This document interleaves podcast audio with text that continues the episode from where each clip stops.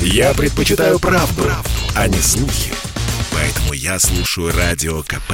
И тебе рекомендую. Программа создана при финансовой поддержке Министерства цифрового развития, связи и массовых коммуникаций Российской Федерации. «Национальный вопрос»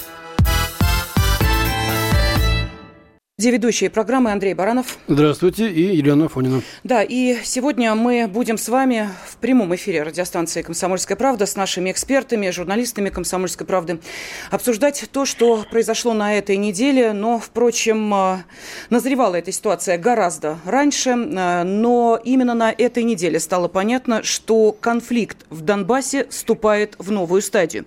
Причем, заметьте, об этом сказали не мы. Э, об этом написало издание «Вашингтон-Пост», а, которое начало эм, разбираться, а что же происходит на э, границе России и Украины, выдвинула свои версии, и вот именно там и прозвучала следующая фраза. Конфликт в Донбассе вступает в новую стадию. То, что нам здесь, живя в России, по-моему, э, очевидно. Но, тем не менее, какие тревожные сигналы поступают, какова реальная ситуация в Донбассе и на линии соприкосновения с Украиной, это мы все обсудим в нашей сегодняшней программе. И помогут нам в этом военный корреспондент «Комсомольской правды» Александр Коц. Саша, приветствуем тебя. Здравствуй. Да, здравствуйте, коллеги. Здравствуйте, Саша. Да, на связи с нами будет и первый заместитель председателя Комитета Госдумы по делам СНГ, евразийской интеграции и связям с соотечественниками, основатель и директор Института стран СНГ Константин Затулин. Чуть позже также к нам присоединится еще один наш эксперт, эксперт э, Ассоциации военных политологов Андрей Кошкин. Э, мы обсудим в том числе и военную составляющую этого вопроса, но реальность такова, это уже невозможно скрывать. Украина готовится к войне в Донбассе Донбассе или провокации там. С таким заявлением выступил глава Донецкой Народной Республики Денис Пушилин. Саш, скажи, пожалуйста, вот э, какие э, есть сейчас основания для того, чтобы делать подобные заявления?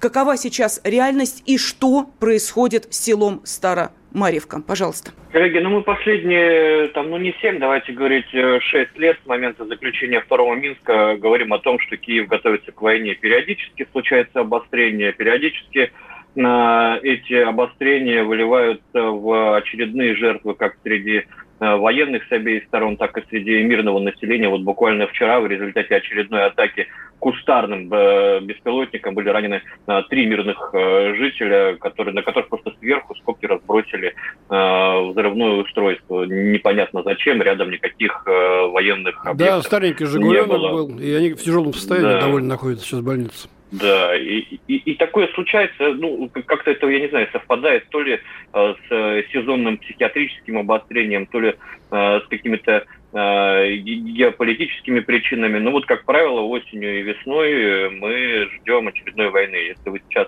э, будете вспоминать, то в апреле этого года э, мы точно так же ждали войну. Вы помните эту истерию с, э, со стороны Э, Украины и их западных партнеров по поводу российских э, колонн, которые и, и эшелонов, которые э, перевозили технику, какую в Крым, какую под Воронеж на базу хранения, да, под, под открытым небом. Тогда мы тоже ждали войну, тогда тоже Киев стягивал к линии разграничения свои силы. Сейчас ОБСЕ снова фиксирует подвоз как бронетехники, так и живой силы, при этом разведка республик сообщает о том, что с той стороны разворачивают госпитали, разворачивают дополнительные э, койко-места, э, подвозят э, медицинские подразделения, которые должны оказывать первую медицинскую помощь во время ну, предполагаемых боевых действий. То есть, в принципе, вот это стягивание, оно ничем не отличается от э, предыдущих обострений. Но, а, есть отличие, Саша, все-таки. Есть два события, которые, значит, э, раньше не фиксировались. Это я, первое я применение Байрактара. Я, я к нему потихонечку угу. подхожу, да. А, за тем лишь исключением, да, что э, случилось то, что, в принципе, ну вот лично я прогнозировал, несколько раз об этом писал, несколько раз предупреждал, и это произошло. Вот висящее ружье на стене, оно должно было выстрелить. И первое применение Байрактара, которое мы а, увидели mm-hmm. на Э, минувшей недели, это вот именно то ружье, которое выстрелило, и теперь э, я думаю, что оно будет э, периодически или систематически стрелять. Приведет ли это к полномасштабному развертыванию боевых действий? Ну, я не знаю, кто может об этом сказать сейчас со стопроцентной уверенностью, я этого делать не буду. А, но Э, я помню, как э, все начиналось со Славянска. Да? Почему была выпущена одна ракета? Я сейчас объясню. Хотя там была стояла батарея, да, э, Гаубиц Д-30 э, ударили только по одной. Это прощупывание. Вот точно так же начиналось в Славянске. Сначала город одиночными мидами забрасывали. Смотрели, будет ли реакция, там, как они говорят, из-за поребрика. Поребрик молчал.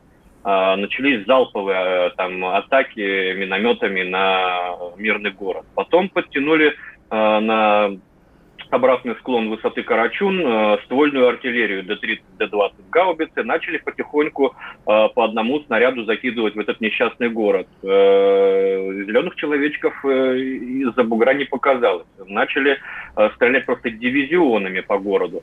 А дальше молчание. Дальше подтянули реактивную систему залпового огня – в простонародье «Град» э, БМ-21. Сначала, опять же, одиночными реактивными снарядами забрасывали. Я лично вытаскивал из-под завалов э, труп женщины в жилом доме.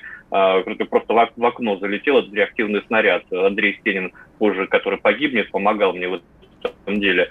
А вот. Э, потом начали крыть пакетами просто по площадям, потому что чувствуют, что им это позволяют, чувствуют, что им за это ничего не будет, никакой реакции на это, ну, кроме там дежурной обеспокоенности, нет.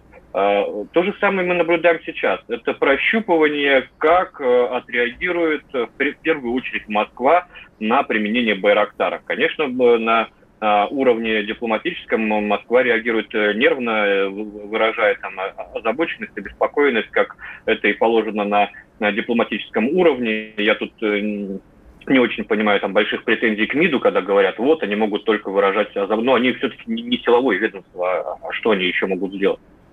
Я вот наблюдаю все-таки некие а, такие сигналы, которые Россия подает а, Украине. Ну, к примеру, вот сейчас ходит разговор о том, что с 1 ноября а, мы перестаем поставлять уголь на Украину. Ходят слухи, что а, идут разговоры о прекращении а, поставок электроэнергии как со стороны России, так и со стороны Беларуси на Украину. Ну, это тоже, конечно, такой некий инструмент давления на Украину. Снова пошли э, видео а, кадры этих эшелонов, которые идут там а, от Белгорода до Ростова по всей вот этой линии границы, а, якобы к границе. Эм, не знаю, насколько это психологически действует на Зеленского, но вот эти экономические рычаги давления, они ну, должны как-то все-таки привести в чувство этих людей. Но если все-таки не будет э, какая-то, я, я вот не знаю, как, какой она должна быть, да, мне бы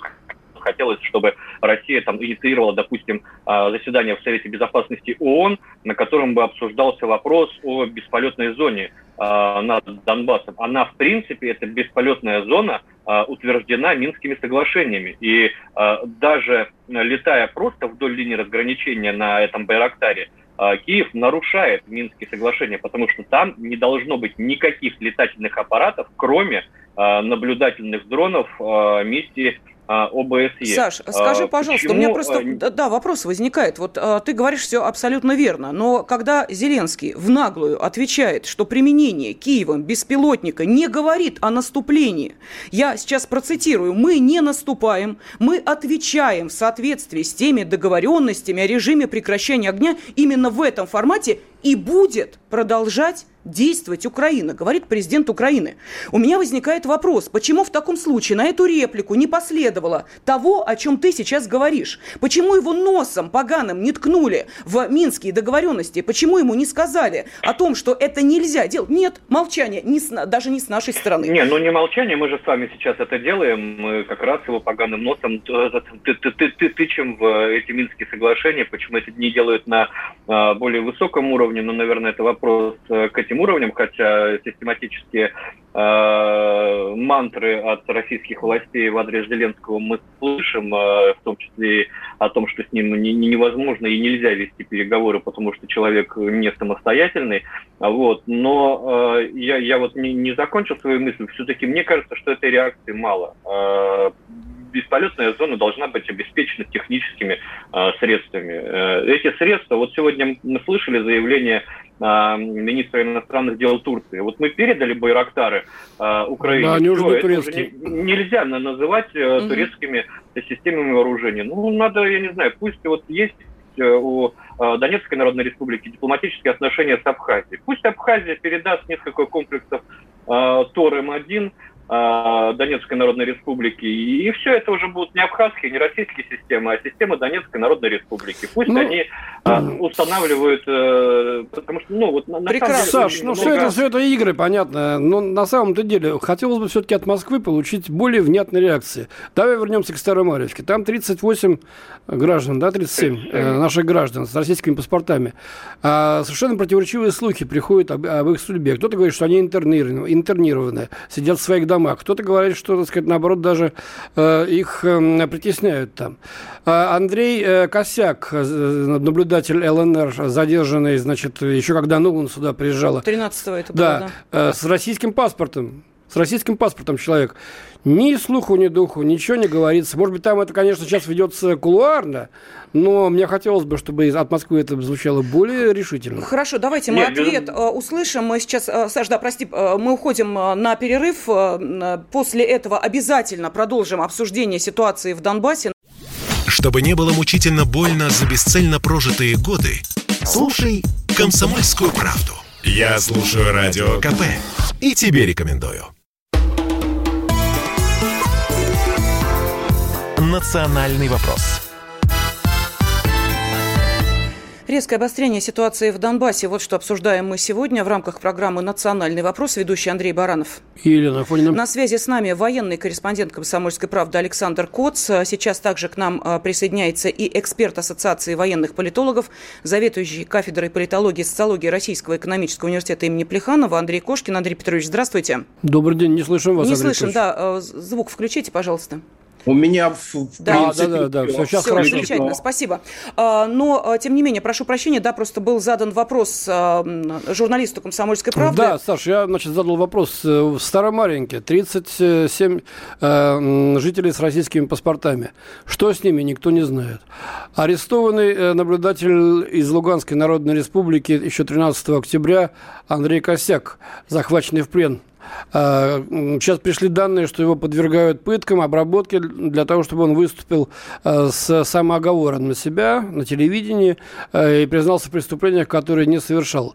Почему молчит наш МИД? Возможно, кулуарно идут какие-то, так сказать, сейчас договоренности. Э, этот вопрос обсуждается, но почему мы э, впрямую не говорим о судьбе наших э, граждан, так как это сделали бы американцы. Они, наверное, говорить не стали. Но опять, опять, же, опять же, кто мы, наверное, все-таки вопрос про МИД надо адресовать э, представителям МИДа, а мы там в прессе, люди, которым не, не неравнодушна судьба Донбасса и ее жителей, об этом говорим постоянно и на страницах газеты, и в радиоэфире, и в своих личных Э, соцсетях. Э, знаешь, мне тоже приходят вот эти вопросы от э, моих друзей из Донбасса, и они с каждым годом все жестче, все, все жестче, потому что люди устают, у людей потихонечку наступает разочарование, даже несмотря на то, что э, выдают российское гражданство, выдают российские паспорта, но они же видят, что э, Защитить эта не красная можем, корочка да? не, не является защитой от э, вот таких наглых, дерзких действий вооруженных сил Украины. 37 граждан там есть, ходят слухи, я не могу их подтвердить или опровергнуть, потому что даже миссия ОБСЕ пока не зашла в это село почему-то, чтобы составить отчет и вообще сказать... Да, с ними все ясно село. с миссией ОБСЕ, боже вот. мой. Ну, но они хотя бы должны сказать, присутствуют ли там на данный момент э, вооруженные угу. силы Украины. Они сами говорят, что они провели там гуманитарную акцию и ушли. Ходит информация, что вместе с собой они забрали несколько человек, с российскими паспортами. Задержали, ну, я не знаю, там, за э, сотрудничество с коллаборантами, за государственную измену, у них это очень легко делается, за пособничество террористам, тоже одна из самых популярных статей в нынешней э, Украине. Вот. И, и действительно на это реакции нет.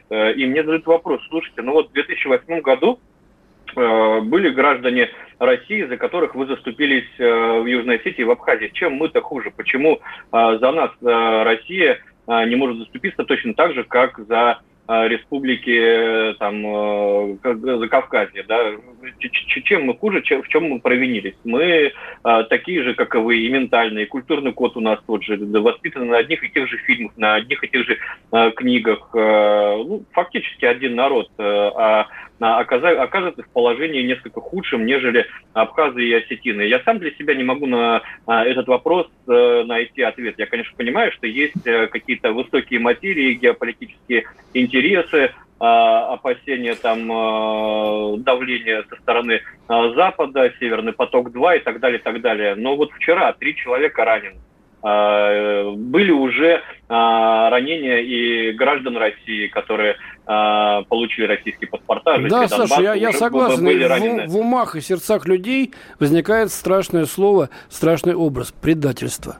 Нас обманули, нас обещали защитить, мы поверили, а нас бросили ничего не делают, ничего не помогают. Такое впечатление э, может сложиться у многих людей сейчас по ситуации, которая разворачивается э, в ЛНР, ТНР. Я просто хочу напомнить, что накануне 30 октября официальный представитель Следственного комитета России Светлана Петренко заявила, что ведомство проверит сообщения о 37 россиянах, которых солдаты вооруженных сил Украины взяли в плен и находящимся в, э, находящимся в, сером, в серой зоне селе Старомарьевка, Старомаринка, в Марьевка в Донбассе. Вот это официальная информация. Я не знаю, этого ли мы ждали, боли или чего-то другого. Ну, пора но, тем уже не проверить, менее. честно говоря, при имеющихся средствах. Давайте э, зададим вопрос Андрею Петровичу. Андрей Петрович, вот э, по э, вашему мнению, да, давайте вернемся, собственно, к э, Байрактарам, беспилотникам и так далее. Э, прежде чем мы э, продолжим тему э, российских паспортов э, и э, Донбасса как э, части России по одной простой причине, что там людей с российскими паспортами уже почти миллион. Мы сейчас говорим о технических возможностях. Вот смотрите, э, Зеленский уверяет нас, что вот эти Байрактары это исключительно для самообороны. Ну вот а, Украине что-то угрожало, и они, значит, таким образом эту проблему решили. А, на ваш э, взгляд, а какие еще есть возможности у украинских военных для того, чтобы решить эту проблему? Надо учитывать тот факт, что на сегодняшний день в системе глобальная огневая мощь э, – это рейтинг армии мира, порядка 140, вот э, на первом Э, Соединенные Штаты Америки, на втором э, Россия, Китай, а вот э, на 25 месте уже Украина. Она поднялась на два пункта. То есть, если мы говорим о вооруженных силах Украины, то, конечно, это не те, которые были в 2014 -м. Они весьма успешно финансируются, особенно администрациями Соединенных Штатов Америки. Как ни странно, именно 45-й президент Дональд Трамп и занимался этим весьма активно по 250 э, миллионов долларов э, отпускали. Нынешняя администрация Джо Байдена немножко поскромнее. Э, его министр обороны, руководитель Пентагона Ллойд Остин привез с собой на Украину 60 миллионов долларов. Но это все время поступающие средства как раз для того, чтобы обеспечивать вооруженные силы Украины, ну, если не передовыми, то, во всяком случае, э, вооружением и боевой техникой, которую э, хотели бы поставить государства, входящие в блок НАТО. В частности, конечно, Турция продвигает э, свой летательный аппарат беспилотный «Байрактар», ТБ-2. Э, к тому же они весьма э, успешно его рекомендовали для Азербайджана и на Горном Карабахе за 44 дня этой войны, э, в принципе, овеяли славой его применения. Переводится Байрактар как знаменосец. И вот сегодня есть определенная Э, договоренность создании центров обслуживания и э, поставок байрактаров э, в Украину. На сегодняшний день по разным оценкам, ну, два комплекта BBC говорит, мы, в общем-то, расцениваем, что пока что один комплект, дорогущий, 69 миллионов он стоит, но поставлен в Украину, и нынешние киевские власти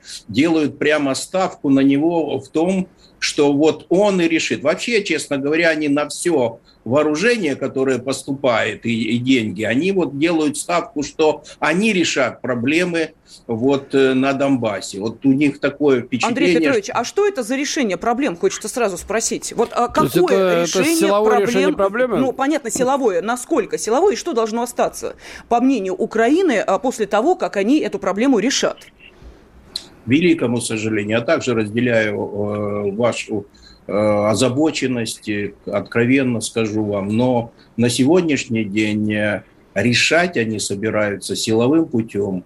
Э, для этого им нужны гарантии. Вот почему они просятся в НАТО, и, в принципе, Ллойд Остин удивительно чуть ли не открыл дверь в НАТО, говорит, мы вас буквально в ближайшее время готовы принять, и будет ну, не, не совсем так все-таки. Он пригласил их на заседание по вооружению. Вот. Это уже вызвало эйфорию.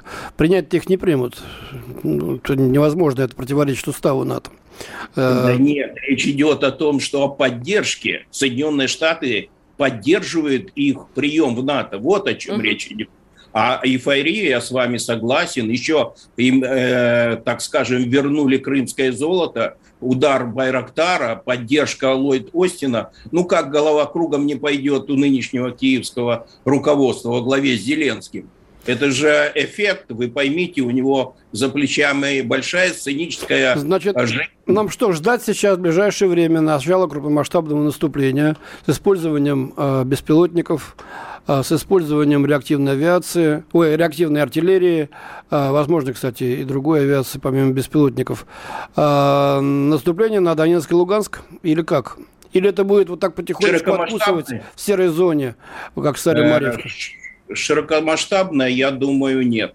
Это, об этом разговор идет не один год, и все это решается очень высоко. Мы пытались забраться с вами сейчас туда, но вернулись в серую зону. Что касается серой зоны, да, это технология, которую они используют, вот прокусывать захватывать, использовать, это же бандитский способ, использовать жителей Старой Марьевки для того, чтобы э, себя обезопасить от возможной атаки со стороны э, ополченцев ЛДНР. Так что э, на сегодняшний день мы видим накопление и игра мускул со стороны вооруженных сил Украины, но э, решительного маневра, к сожалению, вот такого, который они мечтают разрешить э, силовым путем, наверху они не получили. И вот э, ради ну, этого... К сожалению, они... к сожалению для них. К сожалению. Да. Да, спасибо. На связи с нами был эксперт Ассоциации военных политологов, заведующий кафедрой политологии и социологии Российского экономического университета имени Плеханова Андрей Кошкин. Мы продолжим буквально через несколько минут с вами обсуждать ситуацию в Донбассе и попытаемся понять, насколько наступление украинских военных на Донбасс возможно. Саш, я попрошу тебя вот оценить то, что Андрей Петрович сейчас говорил, и в том числе поговорим еще и о паспортах. Я предпочитаю правду, правду, а не слухи. Поэтому я слушаю Радио КП. И тебе рекомендую.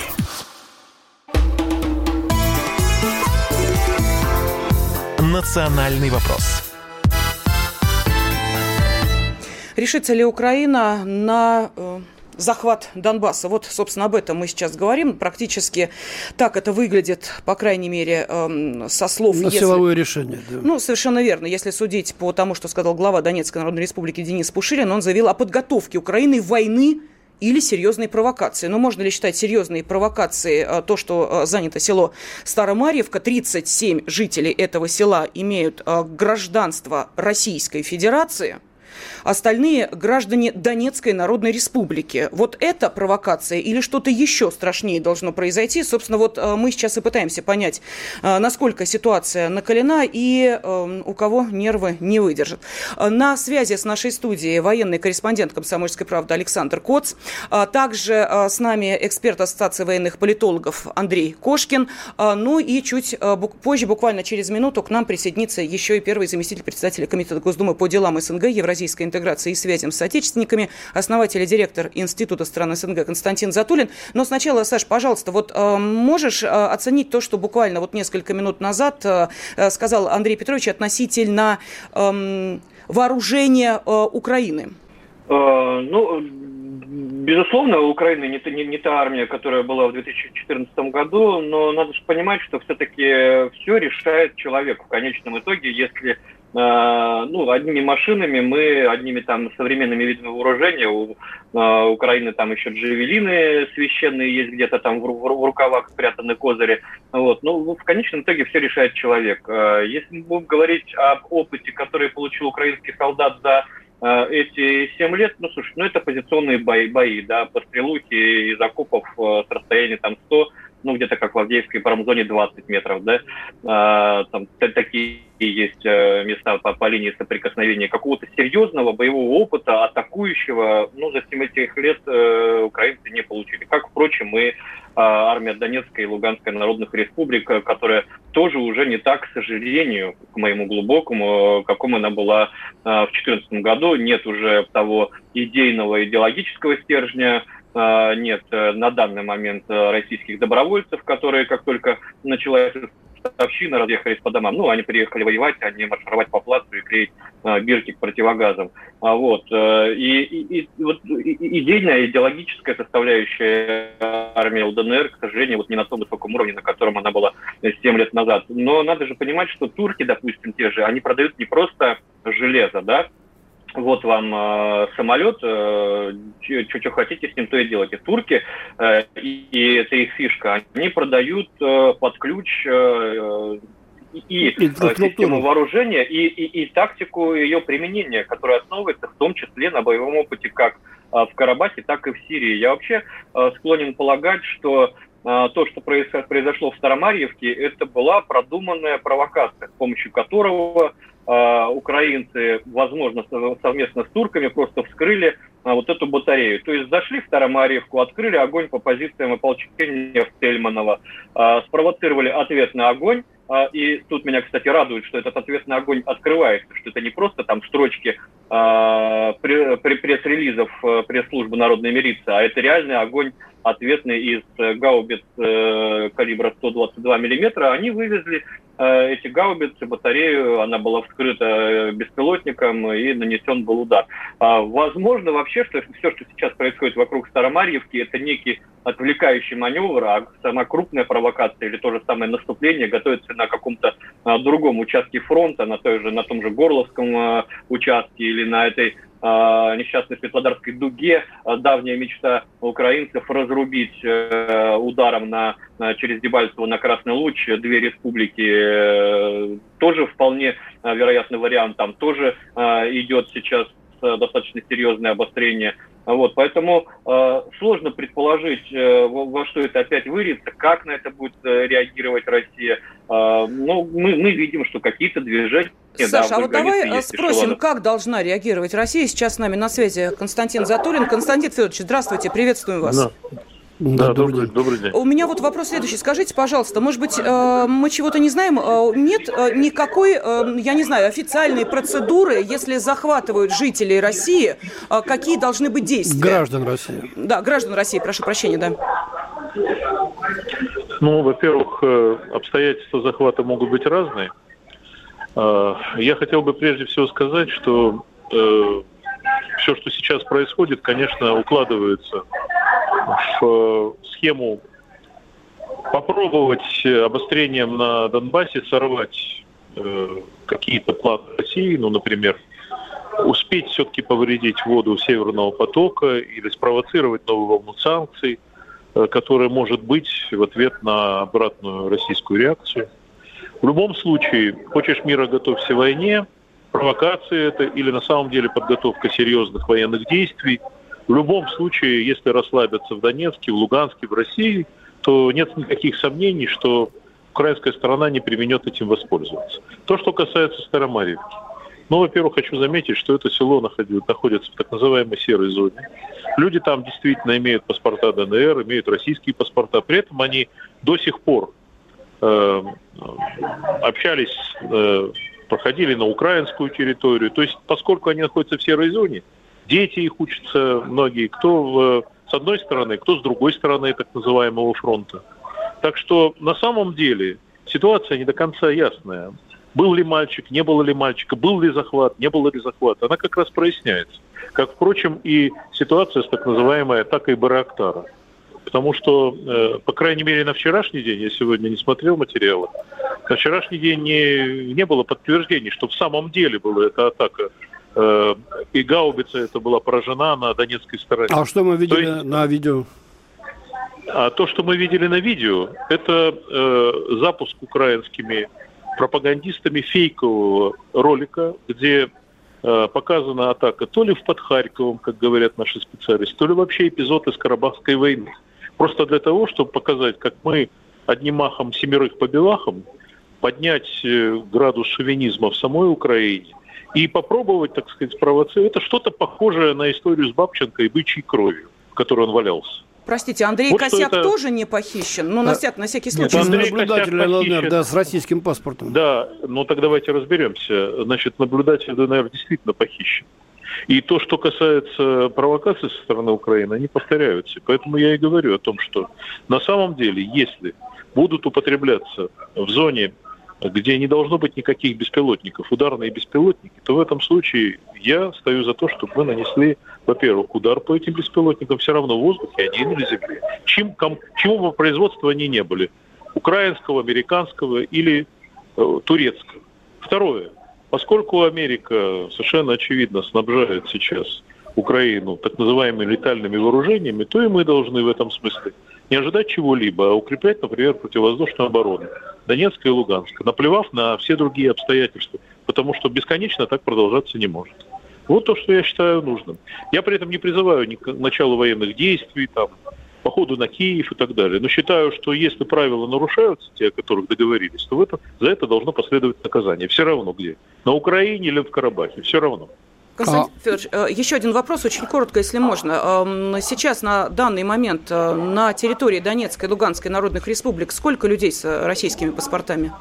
А, по данным, которые дает наше МВД, приблизительно 600 тысяч человек за это время получили российские паспорта. В соответствии с указами президента Российской Федерации, которые дали такую возможность не только жителям ДНР и ЛНР, но и в целом жителям Донецкой и Луганской областей. Угу. Без выхода из гражданства Украины, без необходимости переезжать в Российскую Федерацию. Понятно, спасибо. Первый заместитель председателя Комитета Госдумы по делам СНГ Константин Затулин был с нами на связи. Остается буквально а, две минуты. Александр или, я не знаю, вот, может быть, Андрей Петрович, кто ответит на этот вопрос? Каким образом будем защищать граждан России, которые сейчас находятся на территории Донецкой и Луганской народных республик? Что должны сделать? Ну, я, я, я, я за операцию по принуждению Украины к миру. Тут э, никаких э, разночтений быть не может. Я совершенно согласен с Константином Федоровичем о том, что нужно укреплять противовоздушную оборону э, обеих республик. Э, Байрактар – это не такая Э, ну, там, сложная цель для современных противовоздушных комплексов. Она не скоростная, она не маневренная. То есть взять ее на сопровождение и уничтожить комплексами, которые есть на вооружении российской армии, большого труда не составляет. Это не шапка закидательские настроения. Нельзя, конечно, недооценивать опасности этих комплексов, которые могут открывать огонь даже не заходя на территорию противника, да, но тем не менее есть современные комплексы, которые могут эту опасность э, нивелировать, что, собственно, и показала последняя неделя Карабахского конфликта, когда э, эти беспилотники снизили свою активность практически до нуля. Ну и можно вспомнить еще э, позапрошлый год, если не ошибаюсь, обострение в Идлибе, когда турецкие байрактары пытались там выбить все усилия правительственных сил по борьбе с террористами, и действительно на первых порах им это успешно удавалось, пока из, э, э, из Дамаска не подтянулись силы ПВО а с э, другим, так скажем, интеллектуальным уровнем операторов. И вся, вся, вся, все это преимущество беспилотников и небинадземов сошло на нет. Ну что ж, спасибо. К сожалению, да, прошу прощения, Андрей Петрович, у нас не остается времени для того, чтобы услышать ваш ответ на поставленный вопрос. Тем не менее, спасибо, что приняли участие в нашем эфире. Эксперт Ассоциации военных политологов Андрей Кошкин. А, также на связи с нами был военный корреспондент «Комсомольской правды» Александр Коц, ведущая программа Андрей Баранов. И Елена Фонина. Да, мы продолжаем следить за ситуацией в Донбассе. Уверены, что тема будет в развитии, поэтому обязательно будем возвращаться к этому в программе «Национальный вопрос». Слухами земля полнится. А на радио КП только проверенная информация. Я слушаю «Комсомольскую правду» и тебе рекомендую.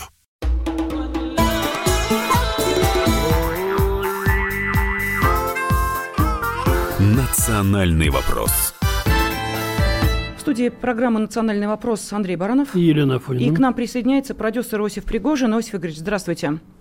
Здравствуйте. Добрый здравствуйте. день. Да, ну вот буквально несколько минут назад мы обсуждали э, обострение ситуации в Донбассе, говорили о том, что э, люди, получившие российские паспорта, ждут э, защиты со стороны России. Но, знаете, что называется, та же тема, но немножко под другим углом. Я объясню, что я имею в виду. У нас э, одним гражданином России стало больше, я не знаю, радоваться этому или э, как-то Гражданкой. гражданкой, да, вызывает это некие э, странные смешанные чувства. Я говорю о том, что 25 октября президент нашей страны дал российское гражданство уругвайской актрисе и певице Наталье Арейро и ее сыну.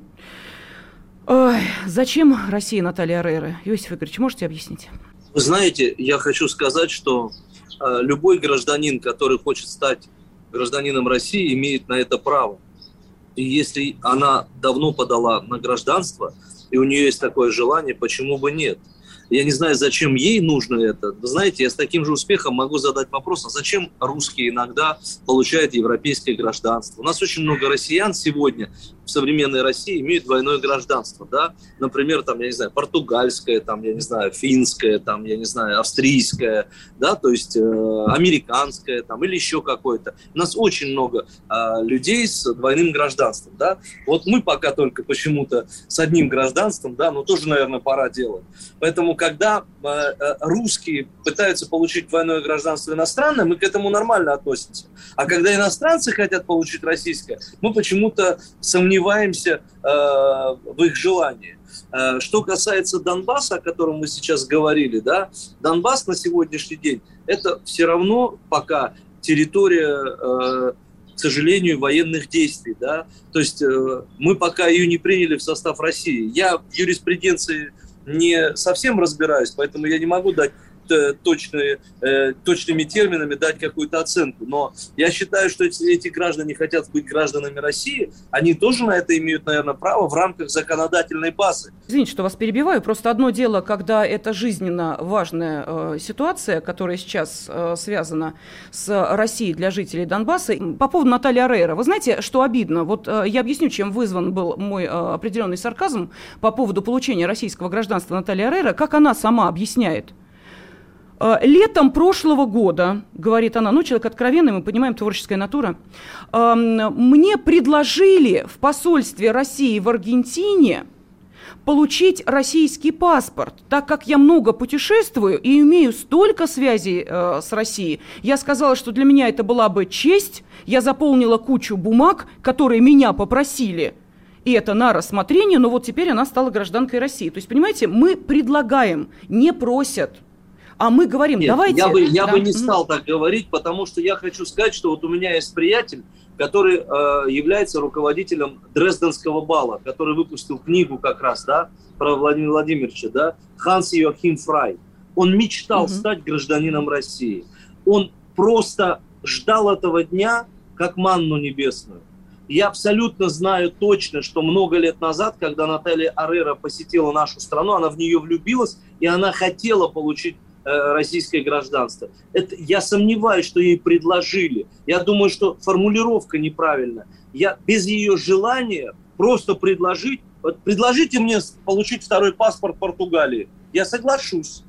Предложите мне паспорт Швейцарии, я соглашусь. А почему нет, если тебе предлагают? Давайте так. Мгм. Пока в нашей стране есть такой президент, как Владимир Владимирович Путин, где э, многонациональная страна с абсолютно правильными устоями, с абсолютно правильным нравом, в принципе, в целом, есть свои нюансы, есть свои сложности, есть свои трудности. Но вы, если не жили в Европе и не знаете их законов, как там заниматься бизнесом, если вы не жили в других странах и не занимались бизнесом, да, то вы совершенно точно вернетесь, в, если вы там попробуете, вы совершенно точно побежите снова домой и захотите делать в России и бизнес, и жить, и все. Потому что все-таки есть определенные нюансы, которые позволяют вам э, комфортнее существовать. в России, чем, например, в любой ну, другой понятное стране. дело. Вот давайте возьмем конкретный случай Депардье.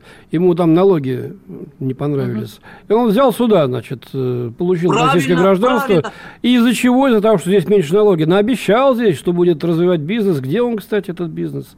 Действительно, во Франции сумасшедшие зверские налоги. Но есть, появилась такая страна, Объединенные Арабские Эмираты. Все ломанулись сюда, потому что условия и налоговое законодательство здесь совершенно другое. Рыба ищет где глубже, а человек где лучше. Поэтому если мы говорим о том, что насколько комфортнее России, вот я, например, индивидуальный предприниматель, да, я плачу там 6% от, от всеобщего дохода. Поверьте мне, мне это самая удобная форма. И все, и меня ничего не волнует. Простите, есть то есть определенные... гражданство это там, где выгоднее? Нет, нет, как секундочку. Нет? Секундочку. Гражданство тоже должно быть выгодно, конечно же. А если вам не выгодно жить в стране, э, и вас давят, и вас душат, а зачем вам это гражданство? Это уже не родина, это уже уродина. Ну, вообще-то здорово, да. Вообще-то родину не выбирают. Ну, подождите, Иосиф подождите, простите, смотрите. по вашей логике, вот э, из Советского Союза, особенно когда началась Великая Отечественная война, должны были убежать все. Потому что тяжело, потому что страшно, война началась, и зачем защищать страну? Если там где-то в той же Франции гораздо лучше. Ну, как... Париж, у нас, понимаем, у нас с вами совсем... Да, не, давайте, не, не, не, ага. смотрите, у нас с вами абсолютно неправильная тональность, объясню mm. почему.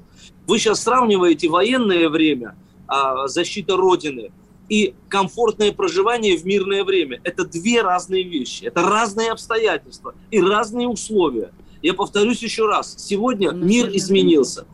А, и комфорт изменился, и обстоятельства изменились. Люди, которые становятся руководителями государства, они тоже граждане этого государства, и они должны создать условия комфортного сосуществования. Так живет весь мир сегодня. Слушайте, ну в Скандинавии построен. более 50% налоги, ну на тоже не бежит ни бизнес, ни люди. А, из Франции побежал Депардье. А, что-то французы как-то массового исхода не было, по-моему. Или один Депардье только испытывает тяжесть французских налогов? Послушайте, при чем здесь Депардье? Депардье просто это один из случаев. Мы не знаем с вами ни публичных людей, которые получили в России гражданство, которые просто это не выпячивают и нигде не декларируют. А знаете, какое количество счетов открыто в Объединенных Арабских Эмиратах? Знаете, какое количество счетов открыто на Гибралтаре? Знаете, какое количество счетов открыто в э, новые вот эти острова? Мы не знаем, но вы, вы, вы, видимо, в курсе. Миллионы счетов, миллионы, даже не десятки тысяч. Потому что э, дело все в том, что, понимаете, делиться хорошо с государством, когда государство работает в том числе на тебя.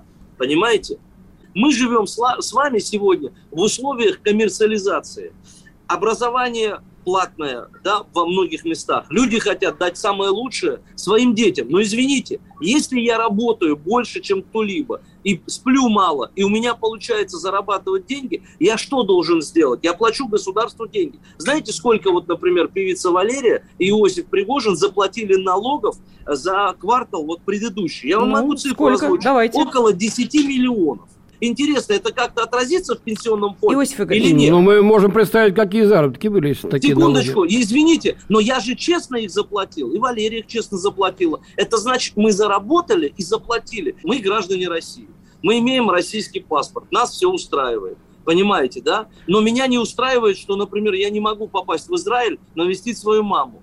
И я задумался о том, чтобы себе сделать второй паспорт, например, израильский. И что? Меня что, теперь за это должны сапогами бить? Никто это что, не будет я бить. перестаю быть Секундочку, я что, перестаю быть от этого патриотом страны, что ли? Нет, я обожаю Никто вас в этом не обвиняет. Мы просто начали с вопроса, зачем России Наталья Арейра? Вот, собственно, этот вопрос мы и пытались понять. Для налаживания культурных связей, для поднятия имиджа. Вы спросите у Натальи Арейра, зачем ей Россия? А почему вы спрашиваете? А мы спрашиваем России, это по одной простой причине, потому что, а, извините меня, в российское гражданство наступило личным указом президента. Я уверена, что те, кто в миграционном центре получают российское гражданство, ну вряд ли под, а, на их паспортах стоит подпись президента, точнее, на указах о принятии их в гражданство. А, здесь если вы будете, случай, да. Если вы будете звездой, популярной артисткой, то, возможно, вас тоже подпишет президент. А что в этом плохого? Я не вижу ничего в этом плохого. Вот, Правда. соответственно, мы и спрашиваем, вот... президент, гарант и прочее, прочее, почему он принимает такой... Мы его услышали ответ, потому что на популярный артист. Потому что она звезда.